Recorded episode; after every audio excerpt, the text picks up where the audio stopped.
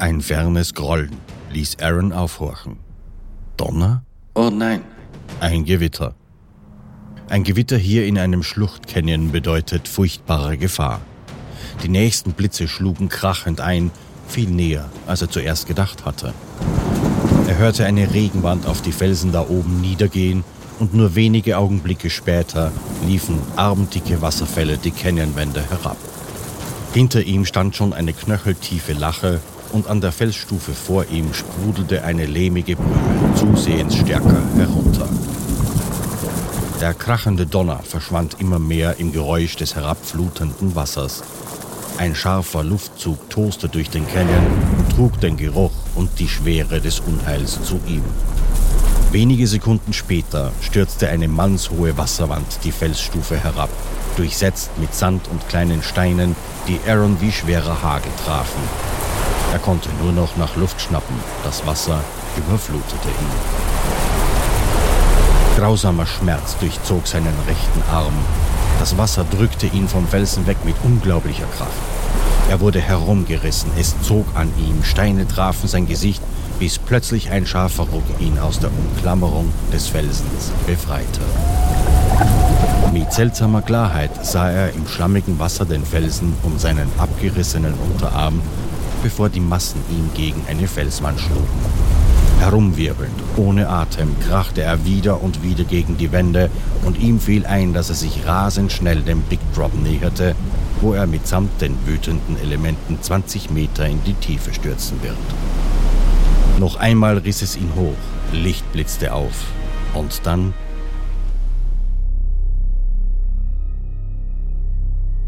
Betäubt stand Aaron in seinem kühlen Korridor aus Sandstein, seine Hand noch immer mit dem Fels verschmolzen, und die Stille dröhnte in seinen Ohren. Sein eigenes Stöhnen holte ihn endgültig aus seinem Wachtraum. Wie wartet man auf den Tod? auf das Unvermeidliche, das sich in langsamen Schritten nähert und jeder dieser Schritte eine Veränderung im eigenen Körper bedeutet? Aaron fühlte jetzt zum Anbruch des dritten Tages die Anzeichen der Dehydrierung und des Schlafmangels. Er hatte lange über die verschiedensten Todesarten nachgedacht und sein Wunsch, dass es schnell gehen möge, wie bei einer Sturzflut, blieb ein lucider Gedanke.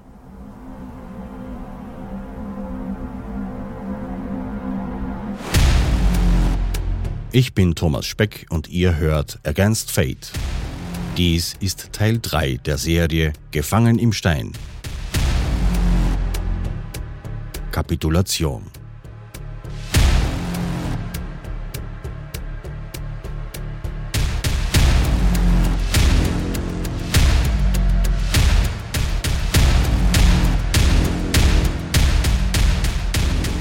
Wo kamen bloß all diese Mücken her? Einige dieser Insekten umschwärmten ihn. Ihm fiel ein, dass es unten am Big Drop eine kleine Senke in der Schattenseite der Wand geben soll, in der fast das ganze Jahr Brackwasser stand. Ein Blick auf die Karte bestätigte das. Ein paar dieser lästigen Schwärmer haben sich wohl hier in den Canyon verirrt. Methodisch begann Aaron, die Tiere zu zermatschen. Auf seiner Wange, im Nacken und vor ihm auf dem Fels. Etwas Abwechslung es kam ihm, dass er die toten Mücken essen könnte. Ein alberner und überflüssiger Gedanke. Diese Insekten würden sein Überleben kaum sichern. Zudem hatte er noch die zwei Bohnen Burritos in der Tasche. Vom Schlafmangel war er wie benebelt. Selbst das Denken fiel ihm schwer. Eine Windböe zog durch den Canyon und nimmt Aaron die letzte Wärme. Am späteren Nachmittag und gegen Abend hin werden diese Böen häufiger und sind die kühlen Vorboten der sich nähernden Nacht. Seine Lust auf dem Felsen herumzustochern war ihm vergangen. Er machte nur weiter, um seinen Stoffwechsel anzukurbeln und gegen die Kraftlosigkeit anzukämpfen, zu dem die eisigen Winde beitrugen.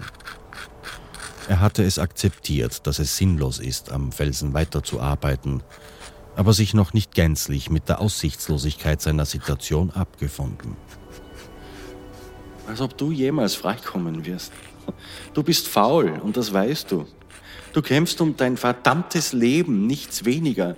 Und du bist zu faul, das bisschen Müdigkeit zu überwinden und weiterzuarbeiten. Du fauler Versager. Du bringst dich doch selber um. Du wirst hier sterben. Seine eigene Prognose, sein schmetterndes Urteil. Der Tod ist unausweichlich.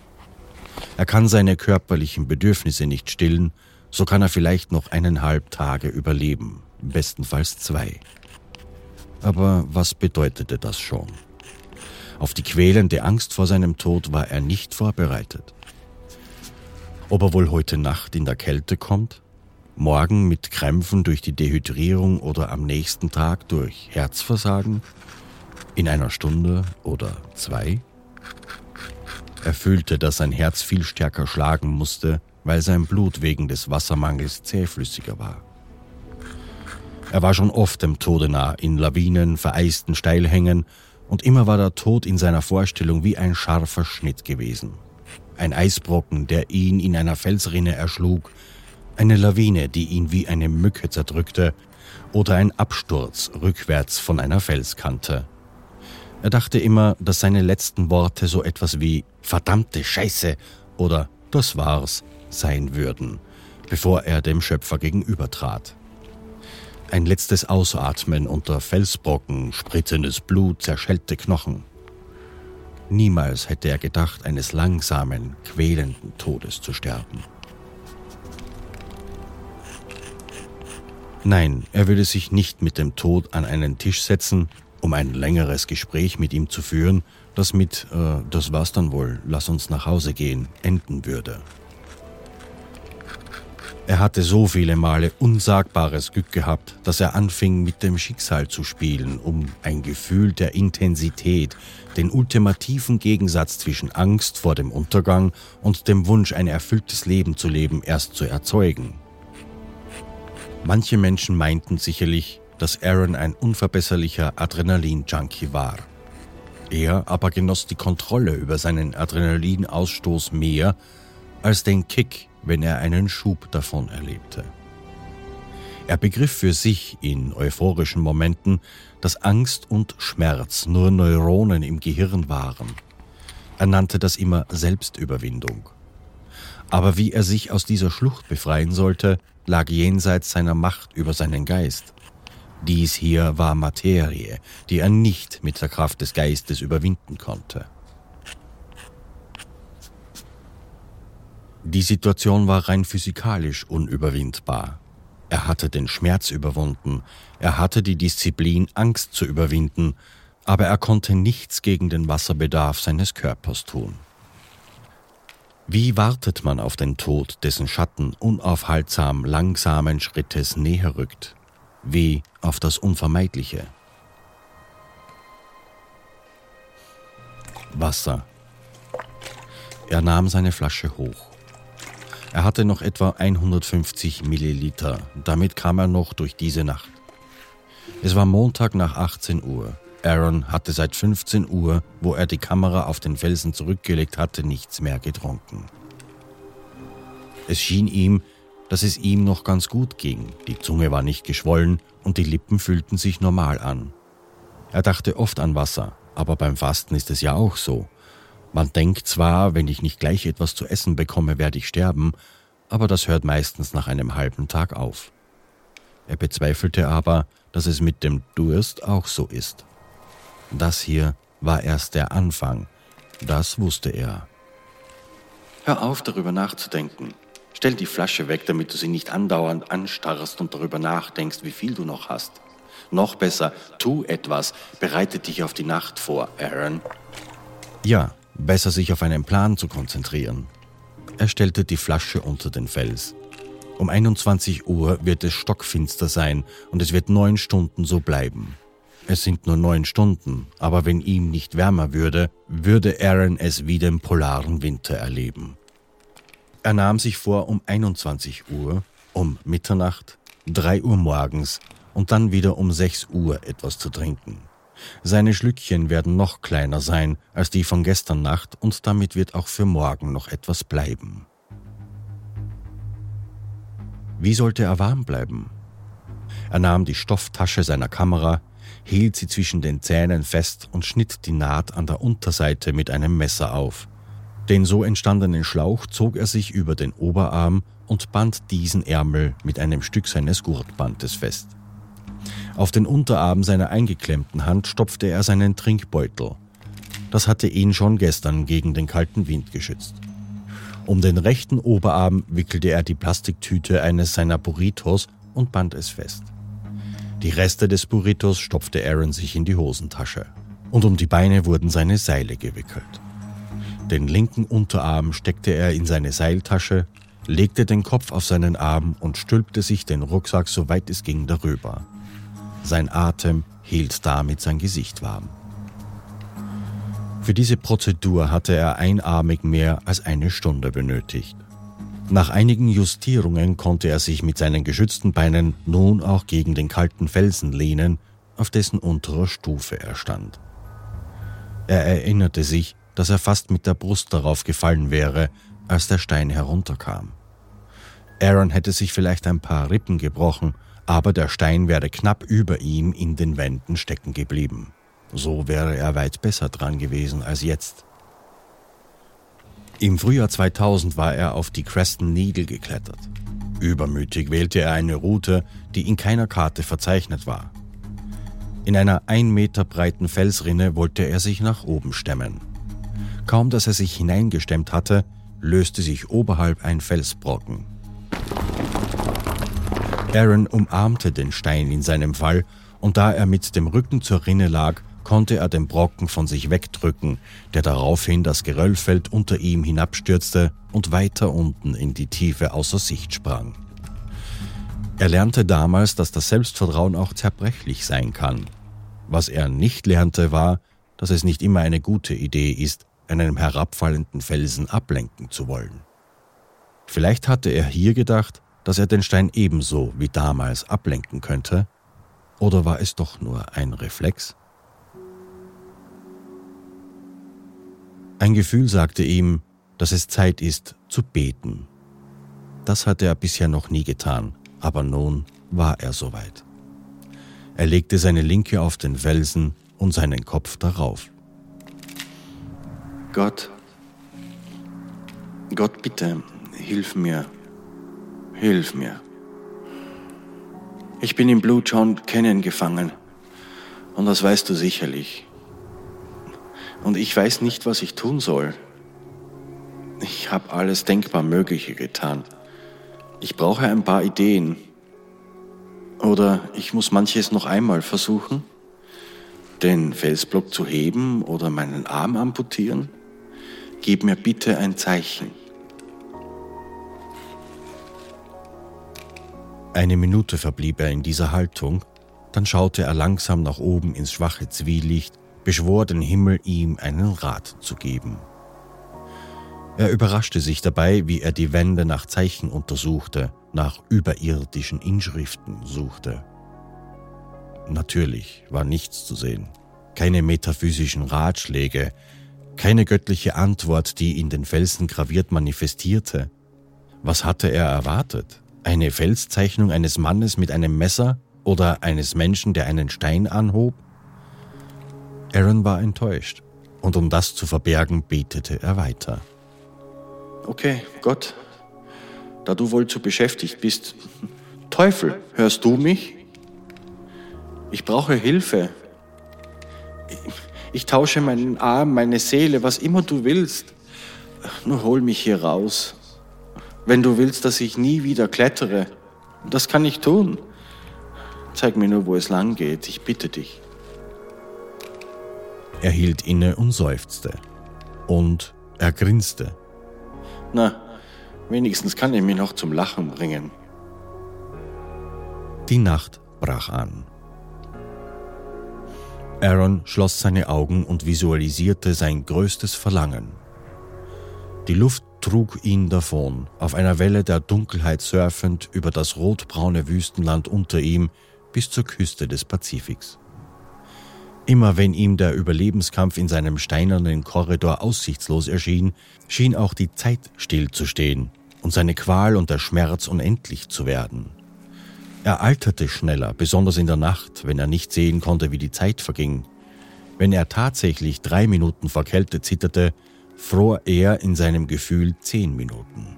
Aber er hatte ein Gegenmittel für sein Elend gefunden. In der nebelhaften Freiheit seiner Fantasie tauchte er in schimmernde Wolken über dem Meer, schaumgeborene Wellen wurden zu großen Brechern, je weiter er nach Westen flog. Ein Zitteranfall holte Aaron in die Wirklichkeit zurück. Die tanzenden Funken hinter seinen Augenlidern verblassten und er öffnete seine Augen. Seine innere Reise schien von nur kurzer Dauer gewesen zu sein, doch auf seiner Uhr war es bereits 21.45 Uhr. Durch den engen Spalt Himmel sah er dieselbe Konstellation wie gestern. Die Sterne sahen aus wie zwei ineinander geschlungene Pferdehufe. Für ihn war es jedoch nur eine Mahnung daran, wie wenig Licht es hier unten gab. Er war so weit von jeder Zivilisation entfernt, da könnte er gleich auch auf dem Mond sein. Aaron zog sich erneut den kleinen Rucksack über den Kopf und saugt die Wärme auf, aber dennoch fror ihn. Als das Zittern so stark wurde, dass sich die Seile um seine Beine lockerten, begann er systematisch alles wieder festzuziehen, zu justieren.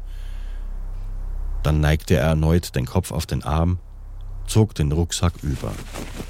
Weitere 15 Minuten wohliger, gesegneter Trägheit und ein weiterer Kälteschauer. Erneut festziehen, nachrücken, einschlafen, aufwachen. Diese Prozedur wiederholte sich viermal. Es war Mitternacht und Zeit für einen kleinen Schluck Wasser. 30 Milliliter trank er. Er wollte mehr, viel mehr davon. Dieser kleine Schluck löste eine Kettenreaktion aus. Sein Durst war so groß, dass er den ganzen Rest trinken möchte. Tu es nicht, Aaron. Er befahl seiner Hand, die Flasche zu verschließen und war froh, dass er seine Instinkte noch unter Kontrolle hatte. Innerhalb der nächsten 24 Stunden würde das Wasser verbraucht sein. Wie viel Disziplin wird er dann noch aufbringen können? Er stellte sich vor, dass er dann weiterhin die Flasche öffnet und verzweifelt versuchen wird, noch ein paar Tropfen herauszulecken. Aaron bewegte sich ein wenig, ruhte sich aus und stellt sich auf die nächsten sechs Stunden ein. Achtmal noch musste er die Seile um die Beine neu wickeln. Immer wieder hatte er danach für 10 bis 15 Minuten Ruhe und Trägheit. Dann dämmerte es. Schlafen konnte er nicht aber im Sitzen wenigstens seine Kraft gut einteilen. An Rettung versucht er gar nicht erst zu denken und irgendeine Art der Selbstbefreiung. Die meiste Zeit starrte er auf seinen Atem, der in der wasserfesten Seiltasche verdunstet. Der Schein der Stirnlampe tröstete ihn, aber vielleicht lag es daran, dass Aaron deswegen keine Platzangst bekam. Er entspannte sich wieder und wartete auf den Morgen. Es war deutlich kälter als gestern Morgen und das Zittern seines Körpers regte ihn auf. Aber wenigstens sind seine Reflexe noch gut, obwohl eine bedeutungslose Gnadenfrist. Es wird die Zeit kommen, da sein Stoffwechsel nicht mehr funktionieren wird und ein gestaltloser Tod ihn fortträgt. Damit ihm wärmer wurde, klopfte er wieder am Stein herum. Nur die Beine hin und her zu schieben reichte nicht. Die Arbeit lenkte ihn außerdem ab, auch wenn er nicht mehr darauf aus ist, Fortschritte zu machen. Je mehr er vom Fels abklopfte, desto mehr wird dieser auf die Hand drücken, das wusste er. Dort, wo er gestern noch Fels abgetragen hatte, lag jetzt sein Arm und machte jeden Fortschritt null und nichtig. Nach nur wenigen Minuten ist ihm warm, er zog die Tasche wieder über den Kopf und setzte sich zurück. Der Nachthimmel färbte sich blass und dunstig weiß begann der Tag. Die Fortsetzung des Überlebens einer weiteren überstandenen Nacht fühlten sich nicht an wie Genugtuung. Zur physischen Unbeweglichkeit kommt psychisch erschwerend hinzu, dass er sich mit nichts mehr geistig beschäftigen konnte. Meistens grübelte er nur über seine unbewegliche Situation und die Monotonie des Wartens. Er zog es vor, sein Seilsystem neu aufzutakeln. Zuletzt wurde ihm warm dabei, das würde jetzt doch auch funktionieren, und er will sich nicht vorwerfen, es nicht versucht zu haben. Aaron sammelte seine Seile ein und war sich sicher, dass er mit dem vorhandenen Material ein 6 zu 1 Zugsystem erreichen konnte. obwohl am Ende kaum etwas am Lastteil ankommen würde, da die Reibung in den Umlenkkarabinern und die Dehnbarkeit seiner Seile viel zu viel Kraft verschlucken werden. Gegen 7 Uhr musste er feststellen, dass sein System niemals funktionieren wird. Die gesamte Kraft, die er noch aufbringen kann, verpufft im Seil und den Karabinern. Das Lastseil am Stein wird noch nicht einmal angespannt.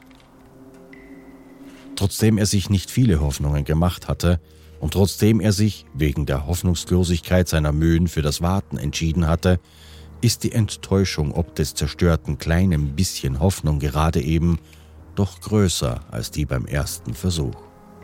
Er kämpft gegen seine Tränen an und riss den improvisierten Flaschenzug wieder ab. Seine Freunde, Mitbewohner und Kollegen in Aspen fielen ihm ein. Bald werden sie bemerken, dass er gar nicht nach Hause gekommen war. Jedes Mal, wenn seine Uhr eine neue volle Stunde anzeigt, rechnet er nach, wie lange er schon festsaß. Der Schlafmangel hatte aber zur Folge, dass er immer wieder von neuem zu rechnen anfangen musste. Sein unbeschreiblicher Duist ließ ihn sich immer wieder an den 20-Liter-Kanister erinnern, den er mit Wasser gefüllt in seinem Wagen hatte. Oder an sein Gatorade auf dem Beifahrersitz, wo sie zusammen mit Orangen, Grapefruits, Muffins und Burritos liegen. Er wollte sie nach seinem Ausflug im Wagen essen. Wie gut die nach so einem langen anstrengenden Tag schmecken würden. Seine Zunge schnalzte an den Gaumen und er zwang sich mit unglaublichem Willen dazu, an etwas anderes zu denken. Er hätte ansonsten den letzten Rest des Wassers getrunken. Eintönigkeit macht ungeduldig. Zum gewiss 25. Mal überdachte er seine Lage. Ein neues Zugsystem scheidet komplett aus. Die Idee, den Stein zu heben, ist endgültig gescheitert. Es ist vollkommen sinnlos, weiter auf dem Stein herumzukratzen. Auch das hatte sich bewiesen. Von einer Amputation hatte er bisher abgesehen. Als er sich das Messer nur angesetzt hatte, musste er sich angewidert abwenden und ihm war übel geworden. Er hatte es nicht fertiggebracht. Hatte er zu große Angst oder war er einfach noch nicht bereit dazu? Auch die Aderpresse, die er sich gebaut hatte, hob sein Selbstvertrauen nicht besonders. Hm, vielleicht musste er sich einfach nur noch besser vorbereiten. Wenn er die Schlucht nach einer Amputation zu Fuß verlassen will, erst musste er durch den gewundenen Canyon klettern, dann sich 19 Meter abseilen und hatte dann auch noch immer 13 Kilometer zu laufen, musste seine Aderpresse erstklassig sein. Ob der Stumpf fehlerhaft abgebunden wurde, ist nicht so entscheidend, aber die Blutung muss vollkommen gestillt sein. Wie also sollte er seine Presse verbessern? Der Schlauch vom Trinkbeutel schied aus, viel zu steif. Das Gurtband war nicht dehnbar genug, es passte sich dem Arm nicht perfekt an, es floss immer noch ein wenig Blut durch die Adern. Er brauchte etwas, das flexibler war als der Schlauch und elastischer als das Gurtband. Das war es, elastisch, die Isolierung des Trinkschlauches. Er zog die Außenhülle des Schlauches hervor. Warum hatte er gestern nicht daran gedacht? Er legte sich den dünnen schwarzen Schlauch unterhalb des Ellbogens mit einem einfachen Knoten an, zog fest, erneut ein Knoten und einen dritten. Mit demselben Karabiner wie gestern hakte er ein und drehte sechsmal. Das Material schnitt tief in seine Haut. Er strich sich die Haare des Unterarmes glatt, aber es tut immer noch weh. Der Schmerz war befriedigend, vielleicht weil er nun wusste, dass seine Aderpresse endlich richtig funktionierte. Die rosa Haut seines Armes wurde weiß und zwischen der Presse und dem Ellbogen hellrot. Na bitte, schon viel besser als das Gurtband, der Schmerz war heftig und pochend gewesen, aber seine Befriedigung half ihm darüber hinweg. Das war kein Masochismus, das war ein Funken neuer Hoffnung. Er unternahm etwas, das war ein gutes Gefühl. Der nächste Schritt. Er öffnete sein Multitool und klappte die längere, aber weniger scharfe Klinge auf. Anstatt sich wie gestern zwischen Adern und Sehnen am Handgelenk zu stechen, setzte er die Klinge auf den Unterarm. Er drückte und zog sie langsam quer zum Arm. Nichts, nichts geschieht. Er versuchte es nochmals mit deutlich mehr Druck. Wieder nichts, kein Schnitt, kein Blut. Er klappte das kürzere Messer heraus, schnitt energischer und mit jedem Versuch wurde er frustrierter. Verzweifelt gab er auf. Verdammt nochmal! Das verfluchte Messer ritzte noch nicht einmal die Haut ein. Wie soll er sich damit den Knochen durchtrennen? Zur Hölle damit! Verbittert öffnete er die Aderpresse. Es dauert eine Minute, bis das Blut in den Unterarm zurückfloss. Nur feine rote Linien blieben als Beweis seiner Versuche. Das ist doch lächerlich, Aaron, einfach nur lächerlich. Und wieder wartete er. Der schwarze Rabe flog über ihn hinweg. 8.15 Uhr, gleich wie gestern. Vorhersehbar erschien der Sonnenstrahl eine Stunde später und um 9.30 Uhr gab er sich dem zehnminütigen Sonnenbegrüßungsritual hin. Mit dem Besuch des Raben und des Sonnenstrahls ist seine Morgenroutine beendet. Zum ersten Mal spürte er Druck auf seiner Blase. Er machte sich vom Gurtzeug los, öffnete den Reißverschluss seiner Shorts. Sein Urin versickerte schnell im Sand.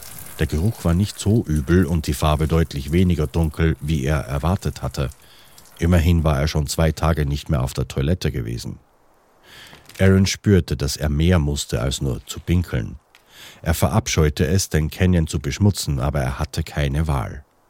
Ermattet von den morgendlichen Hoffnungen und Enttäuschungen ließ er seine Gedanken schweifen. Er erinnerte sich an seine Begegnung mit Warren MacDonald, einem australischen Outdoor-Man, im vergangenen November. Es war ein Filmfestival und es wurde auch ein Dokumentarfilm über Warrens Wanderunfall gezeigt, bei dem er beide Beine verlor. MacDonald erzählte Aaron während eines Abendessens einige Einzelheiten. Eines Nachts hatte Warren sein Camp verlassen, weil er mal musste. Er wartete durch das nahegelegene Flussbett und erledigte sein Geschäft. Bei seiner Rückkehr musste er über ein paar Felsen klettern, wobei einer davon kippte und auf ihn fiel. Er lag im flachen Bach unter einem Stein begraben. Sein Partner bemerkte erst später, dass etwas nicht stimmte. Es hatte zu regnen begonnen und Warren wartete im steigenden Wasser auf Hilfe. Die Rettungskräfte brauchten zwei volle Tage, um ihn zu befreien. Sie mussten den Felsen groß wie ein Auto mit hydraulischen Hebern heben. Aaron hatte sich den Film am nächsten Abend angesehen und war wie betäubt von den Bildern gewesen. Aber vor allem war er beeindruckt, dass Warren sich erholte und mit Prothesen an den Beinen zwei Jahre später den Federation Peak erklomm, einen der höchsten und abgelegensten Berge Tasmaniens. Hier, eingekeilt im Boden des Blue John, konnte Aaron nun nachvollziehen, was Warren durchgemacht haben musste. Seltsam, nur sechs Monate nach der Begegnung war er nun der zweite Wanderer, der von einem Felsbrocken festgehalten wird. Den Rest des Morgens verbrachte er mit den immer gleichen Aktivitäten. Erst stand er, dann saß er, dann klopfte er ohne Enthusiasmus auf dem Felsen herum, er suchte den Himmel nach irgendwelchen Zeichen einer bevorstehenden Springflut ab, schlug Insekten tot, zählte Minuten und Stunden bis zum nächsten Schlückchen Wasser. 15 Uhr, ein Meilenstein. Volle 48 Stunden, das Ende des zweiten Tages hier in der Schlucht. Wieder holte Aaron seine Kamera hervor, blies den Staub von der Linse und stellte sie vor sich auf seinen Stein. Aktiver wird dieser Nachmittag nicht mehr werden, dachte er bei sich. Aber Aaron freute sich, die Eintönigkeit zu unterbrechen. Leider hatte er keine guten Nachrichten zu melden. Jetzt sind 48 Stunden vergangen. Es ist also 15 Uhr am Montag. Ich habe noch 150 Milliliter Wasser übrig. Er war verwundert, wie leidenschaftslos sachlich er das sagte. Es lag wohl daran, dass er akzeptiert hat, irgendwann nachts, dass sein Final Countdown begonnen hatte. Das Wasser war so wenig, es war eigentlich völlig egal, dass überhaupt noch etwas davon da war. Es hatte keine Auswirkungen mehr darauf, wie lange Aaron noch leben sollte. Morgen früh wird auch dieses Wasser getrunken sein. Das hat er begriffen und seine Furcht ließ nach. Er fühlte sich einfach nur noch leer. Sonja, ich bin stolz auf dich nicht nur auf das, was du erreicht hast, sondern vor allem auf dich als, als Mensch. Ich denke viel über solche Sachen hier unten nach. Mein Freund Rob aus Aspen sagte mal oft, ich bin etwas verwirrt. Äh, es kommt nicht darauf an, was du tust, sondern auf das, was du bist. Ich habe das nie besonders ernst genommen, denn ich dachte immer, wer ich bin, steht in direktem Zusammenhang mit dem, was ich tat. Dass ich nur glücklich war, weil ich tat, was mich glücklich machte. Aber wenn dich etwas glücklich macht, kann dasselbe dich auch unglücklich machen. Deshalb war ich auch immer so ehrgeizig und aktiv. Es ist kalt und ich friere so. Und habe all diese Touren unternommen. Seine Rede an Sonja, seine Schwester, geriet zur Beichte. Er bereute zwar nicht, was er alles getan hatte, aber wollte seiner Schwester einen Rat mitgeben. Etwas vielleicht, das ihr hilft, mit sich selbst glücklich zu sein. Sie war ebenso perfektionistisch wie er und ehrgeizig. Er hatte Sorge, dass sie in dieselbe Falle tappen könnte wie er selbst. Rückblickend habe ich viel gelernt. Als Beispiel, dass ich die Gesellschaft anderer nicht hoch genug geschätzt habe. Eine Menge guter Leute haben viel Zeit mit mir verbracht und ich habe ihre Anwesenheit oft nicht gewürdigt oder gar ignoriert und immer nur das Ergebnis gesucht. Durch seine weitschweifigen Erklärungen verflog sein Schuldgefühl wegen seines Egoismus ein wenig. Es missfällt ihm, dass er seine Freunde und Familie so oft alleine gelassen hatte, um wieder einmal alleine einen Berg zu besteigen. Langsam begriff er, wie unersetzlich die Nähe zu Familie und Freunden ist, und es machte ihn traurig, dass er das nicht früher bemerkte. Er berichtete Einzelheiten seiner Rettungsversuche, filmte seine Fortschritte des Abtragens von Gestein und wie der Felsen immer wieder nachrutschte, um seine Hand noch fester zu umklammern, und wie er versucht hat, mit einem Seilsystem den Stein zu verrücken. Er war so müde, dass er vergaß, über seine Amputationsversuche zu sprechen. Laut dachte er noch einmal darüber nach, wie lange es dauern würde, bis Freunde und Familie bemerkten, dass er nicht heimkam oder zur Arbeit erschien, wie lange es dauert, bis sie ihn tatsächlich vermissen werden und dass es dann noch einmal 24 Stunden dauern würde, ehe die Polizei einen vermissten Fall bearbeiten würde. Es wundere ihn nicht, dass es lange dauern werde, ehe man ihn vermisst, denn es war seine Art. Alle um ihn herum waren gewohnt, dass er alleine loszog, kaum Auskunft gab, was er tat. Er schwamm im Selbstmitleid, während er über seine Freunde und Megan und Christy sprach. Christy und Megan hätte ich genauer informieren sollen. Oder besser noch mit ihnen gehen sollen. Ach lieber Gott, ich sitze wirklich in der Tinte. Ich werde hier in den nächsten Tagen voll verschrumpeln. Wenn ich einen Weg wüsste, das hier zu beenden, ich würde es tun. Mir ist elend. Mir ist so kalt. Der Wind fegt über mich. Ist, ich, er ist nicht stark, aber kalt. Er kommt von da hinten. Ich tue, was ich kann, aber es ist zum Auswachsen. Wirklich, wirklich, es, es ist nicht einfach. Dies ist die schlimmste Art zu sterben, wenn man weiß, was auf einen zukommt, es aber aber noch zwei oder drei Tage bis dahin sind. Aaron begann sein Testament aufzuzeichnen. Es war traurig, aber er wollte, dass seine Familie wusste, was er besaß und wem er was zukommen lassen wollte. Wenig später den Tränen nahe, hörte er auf und klappte die Kamera zu. Erneut spürte er den Drang zu pinkeln. Wie ist das möglich? Dies ist das zweite Mal heute, obwohl er fast völlig ausgetrocknet war. Heb es dir auf, Aaron. Mach in den Trinkbeutel, du wirst es brauchen. Also pinkelte er in den Beutel und hob sich die orangebraune Flüssigkeit für den wenig appetitlichen, aber unvermeidlichen Zeitpunkt auf, wo das das einzig Flüssige sein würde, das er noch hatte. Er hätte das vorhin tun sollen, der Urin vorher war klarer und hatte weniger unangenehm gerochen. Er kramte seinen Fotoapparat heraus und begann sich die Bilder anzusehen, die er in den letzten Tagen gemacht hatte, langsam, eines nach dem anderen. Dann sieht er die Bilder mit Megan und Christy, seinen beiden Engeln. Wieder bricht die Nacht herein, angekündigt durch die Mücken und eine kühle Brise. Dunkelheit, Kälte, Sterne, Weltall, Zittern. Die Zeit verschwimmt zwischen Herumhantieren an den Seilen und Fetzen, die ihn wärmen sollen, und magischen zehn Minuten dazwischen zur Entspannung. Er versuchte nicht einmal mehr mit dem Multitool den Felsen zu bearbeiten. Aaron erträgt nur noch stumpf seine Qualen und betete, dass er auch diese Nacht übersteht. Mitternacht. Der 29. April bricht an, Dienstag. Er beschloss etwas von seinem Urin zu trinken, obwohl er noch ein wenig Wasser hatte. Aaron wollte wissen, wie es schmeckt und ob er es überhaupt im Magen behalten konnte. Es war sehr salzig, aber überraschenderweise weniger ekelhaft, als er zunächst dachte.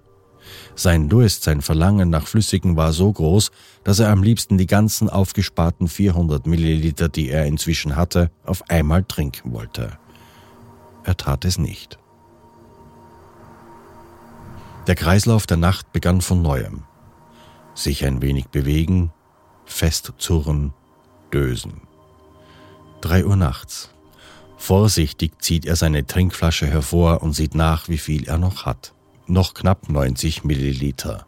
Er setzt zum Trinken an, aber bevor nur ein Tropfen seine Lippen benetzt, setzt er die Flasche wieder ab. Das letzte Wasser ist heilig. Das war nicht mehr von dieser Erde, sondern etwas Heiliges, Ewiges. Dieses Wasser bedeutete Zeit und Zeit bedeutete Leben. Je länger Wasser vorhanden sei, desto länger wird er leben, dachte er sich. Bisher verlor er zwei bis drei Kilogramm Körpergewicht täglich. Seine Augen lagen in tiefen Höhlen und die Haut seiner Hände glich zerknitterter Reptilienhaut, fühlte sich hart und spröde an.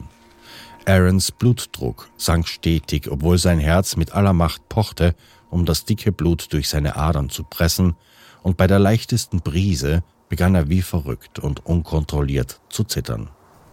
Die physische Notwendigkeit, seinem Körper Wasser zu geben, war nichts im Vergleich zu den Durstqualen, die er litt.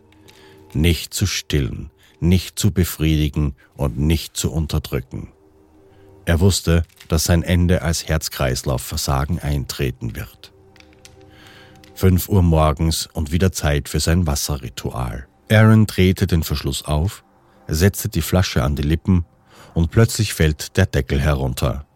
Die Flasche rutscht ihm aus der Hand und fällt ihm auf seinen Schoß. Er war zu langsam, viel zu langsam, konnte nicht mehr reagieren und die heilige Flüssigkeit floss auf seine Shorts. Der rote Staub darauf verwandelt sich in eine Brühe. Die Hälfte seines letzten Wassers versickert auf seiner zerrissenen Hose. Verflucht, Aaron! Pass doch auf! Wasser bedeutet Zeit. Wie viele Stunden seines Lebens hat er nun verschüttet? Dieser Fehler demoralisierte ihn vollkommen. Der Schutzwall aus Disziplin und Penibilität, der seine Verzweiflung in Schach gehalten hatte, bröckelte. Er hatte seelisch an diesem Wasser gehangen. Rein physiologisch spielte es keinerlei Rolle mehr, ob er noch Wasser hatte oder nicht. Aber er fühlte sich, als hätte er den kläglichen Rest seines Lebens verschüttet.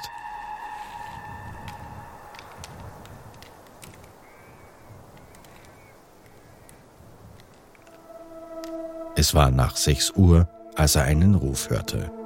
Larry! Aarons Mutter rief nach seinem Vater. Sie schoss in ihrem Schlafmantel aus dem Schlafzimmer die Treppe hinunter, um Aarons Vater eine schlechte Nachricht zu überbringen, die sie gerade erhalten hat.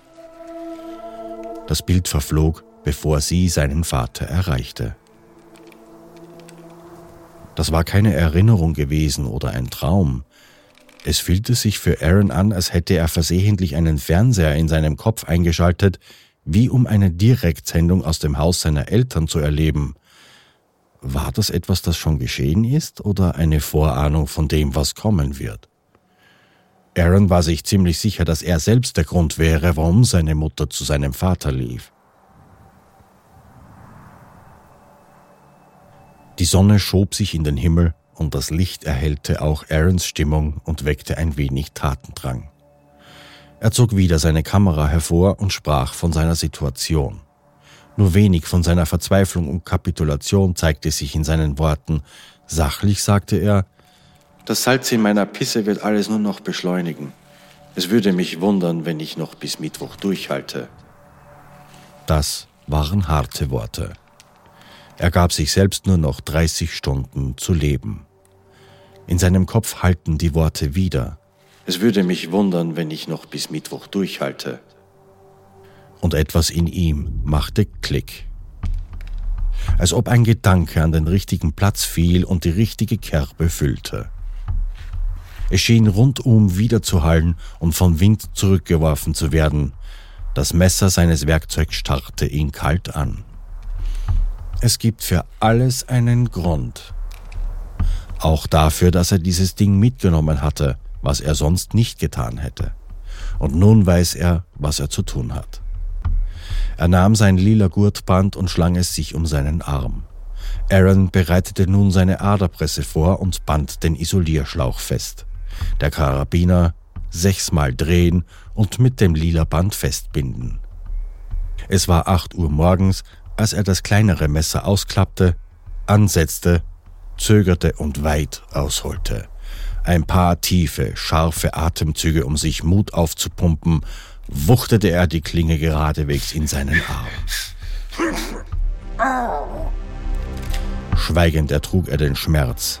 Alles um ihn herum verschwamm zur Undeutlichkeit und wird farblos. Dann beugte er sich über das Messer, das im rechten Winkel abstehend in seinem Unterarm steckte. Er wackelte an dem Messer. Die Klinge lag an etwas Hartem an, seinem Unterarmknochen. Er tippte auf dem Knochen herum. Es war grotesk für Aaron, sich selbst dabei zuzusehen, den Schmerz zu ertragen und dennoch sachlich zu beurteilen, was er beobachtete. Er dachte an den Moment in Biologie, wo sie einen Augapfel sezieren sollten – und dass er deshalb Biologie abgewählt hatte und stattdessen Physik und Chemie wählte. Neugierig geworden stocherte er weiter.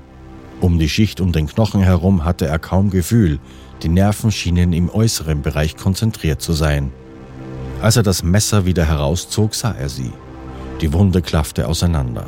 Methodisch sezierte er und öffnete ein zwei Zentimeter großes Loch an der Stelle, wo die Nerven lagen, und der Schmerz zog wie elektrisches Feuer seinen Arm hoch.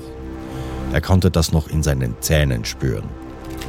Er wartete ab, bis das abgeklungen war und bemerkte, dass fast kein Blut floss.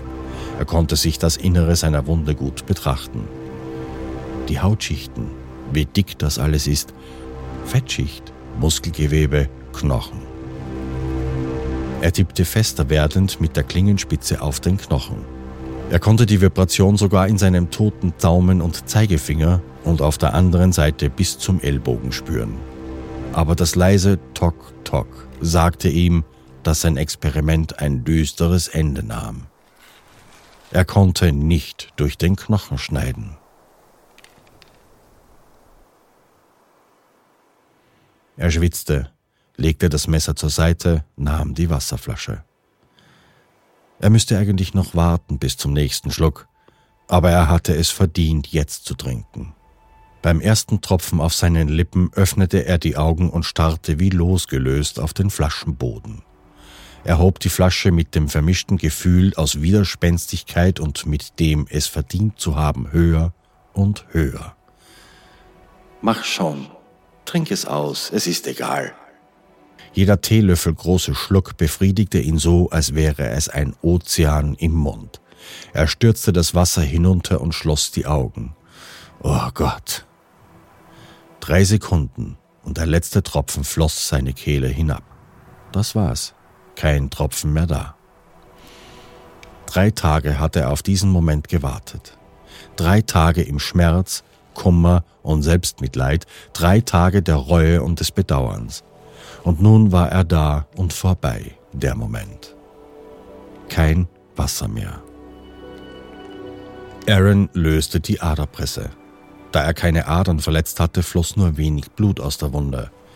Es floss dennoch weniger, als er erwartet hatte. Es war, als hätte seine Presse gar nichts bewirkt. Wahrscheinlich hatte der Brocken die Venen und Adern seiner Hand so vollkommen abgeklemmt, dass fast gar kein Blut floss. Das erklärte auch, warum sein Arm so kalt war. Noch einmal nahm er die Kamera und filmte seinen Unterarm. Ich habe es versucht. Wie es scheint, ist meine Karriere als Chirurg nicht lange gewesen. Diese Messer sind für die Aufgabe nicht geeignet. Die Wunde ist circa zwei Zentimeter tief. Ich habe in die Haut geschnitten, in das Fettgewebe und durch die Muskeln. Ich glaube, ich habe eine der Sehnen durchschnitten, aber sicher bin ich mir nicht. Ich habe es zumindest versucht. Hat nicht sonderlich gut funktioniert. Dass ich kaum blute, macht mir Sorgen. Es ist alles so merkwürdig, eigentlich müsste die Wunde viel mehr bluten. Tja, jetzt bin ich wirklich erledigt. Ich habe kein Wasser mehr. Er stoppt die Aufnahme und ist deprimierter als jemals zuvor. Mit der Wunde ist nun eine weitere Komponente hinzugekommen. Was würde ihn zuerst umbringen? Dehydrierung, Unterkühlung oder eine Infektion? Er riss sein Shirt mühsam mit einer Hand in Streifen und schließlich verband er sich seinen rechten Arm. Plötzlich flatterte der Rabe über ihn hinweg. Es war 8.30 Uhr. Heute Morgen hatte sich der Rabe um 15 Minuten verspätet.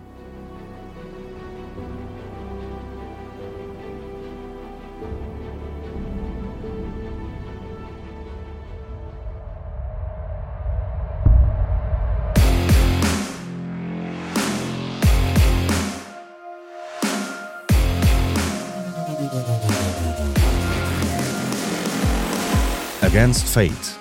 Abonnieren auf Spotify, Apple Podcast, Google Podcasts, Amazon Music oder wo immer du gerade hörst. Abonnenten des Mitgliederbereiches auf againstfate.at hören jede Folge eine Woche im Voraus und werbefrei. Ihr erhaltet zudem Zugriff auf unveröffentlichtes Material, illustrierte Ausgaben der Folgen im Download zum Nachlesen und mehrmals jährlich die Möglichkeit zu einem Online-Treffen mit mir.